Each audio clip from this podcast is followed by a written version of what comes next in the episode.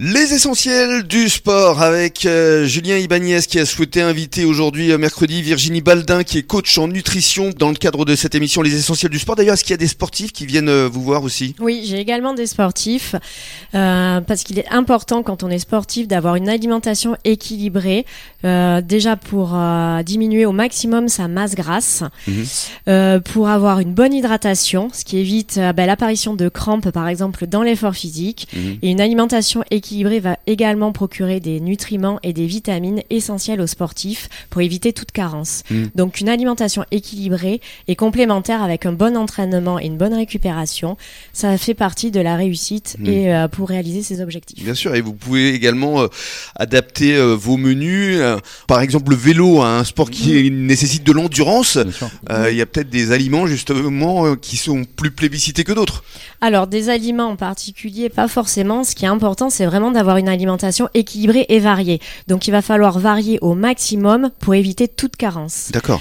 Les carences vont éviter d'avoir l'acide lactique dans les cuisses et quand on est sur le vélo, ce qui est important, c'est d'avoir les cuisses qui fonctionnent bien et ne pas avoir mal aux cuisses.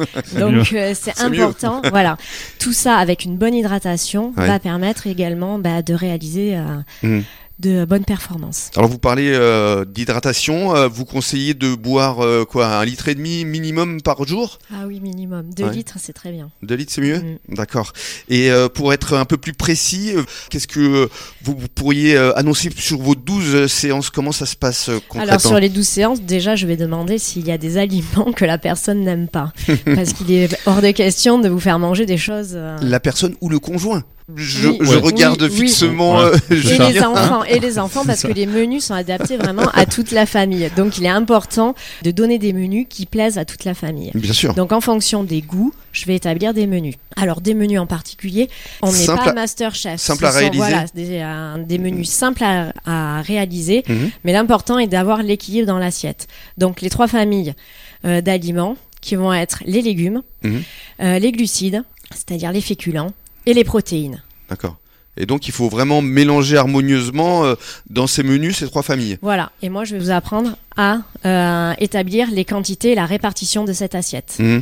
pour que le corps euh, réussisse à éliminer c'est l'association de ces trois familles qui va permettre l'élimination et de ne pas stocker. Mmh, alors je reviens justement à l'exemple euh, type de Julien, puisque Julien a été un peu un, cobaye quelque part, parce que ah, tout à fait, absolument. il, a dû suivre les, menus euh, concoctés par Virginie. comment euh, tu les as ressentis ces menus? C'est finalement une alimentation effectivement qui est variée, saine. Absolument, ouais, c'est très varié, c'est voilà, puis ça permet effectivement, on, apprend à mieux manger. C'est vraiment, c'est au quotidien, c'est vrai qu'on est tous dans le euh, le boulot, le stress, on, rentre à la maison, on fait un plat de pâtes vite fait, machin. Voilà, on, s'aperçoit qu'en fait faire, faire, ouais, on mange très vite mm. et, on s'aperçoit que faire, faire ces menus en fait c'est c'est pas plus long qu'un autre repas finalement mais on, le, enfin, on le sent dans le corps quand même que. Tu as senti des bénéfices ah, Absolument. Ouais, Lesquels, par exemple Non, moi je sentais que voilà, enfin, j'avais moins, moins, moins mal au ventre, euh, des choses comme ça. Des, voilà, des, au quotidien, voilà, j'ai perdu un peu de ventre sans.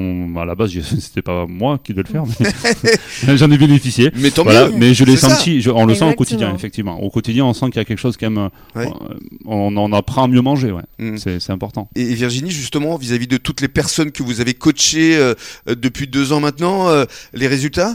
Bah, Ce qui en ressort, c'est qu'en fait, le programme, donc du coup, il est adaptable à toute la famille. Donc ça, c'est important. Parce que euh, ben, euh, si c'est madame qui vient, la maman est pas obligée, par exemple, de se faire que son assiette à elle dans son coin et de faire à manger euh, au papa et aux enfants.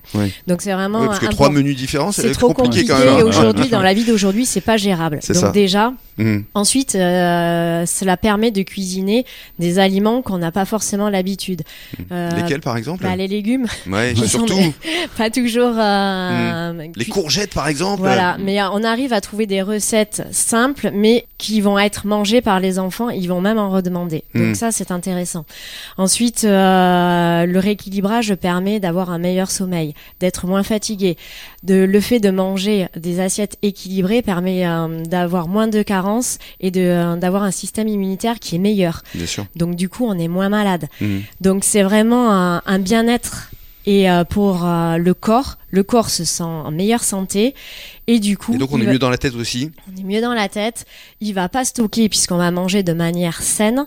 Donc on va déstocker tout ce qu'on a stocké pendant des années et ce qu'on va lui apporter, il le stockera pas puisque c'est sain. Elle m'a convaincu, bravo. Et justement, je voudrais euh, conclure avec vos perspectives d'avenir. Je crois que ce que vous souhaitez justement, c'est transmettre, c'est d'éduquer aussi, pourquoi pas euh, aller dans les écoles. Exactement. Moi, ce qui m'intéresserait, ce serait d'intervenir dans euh, les établissements scolaires qui aujourd'hui, bah, c'est très, enfin, c'est très compliqué pour les enfants parce que euh, dès le repas du midi, on les presse pour manger. C'est vrai. Or, prendre le Mhm. temps de manger est vraiment essentiel. Mm, mm. Parce que euh, quand on mange un aliment à 50%, on ne bénéficie que de 50% de ses bénéfices.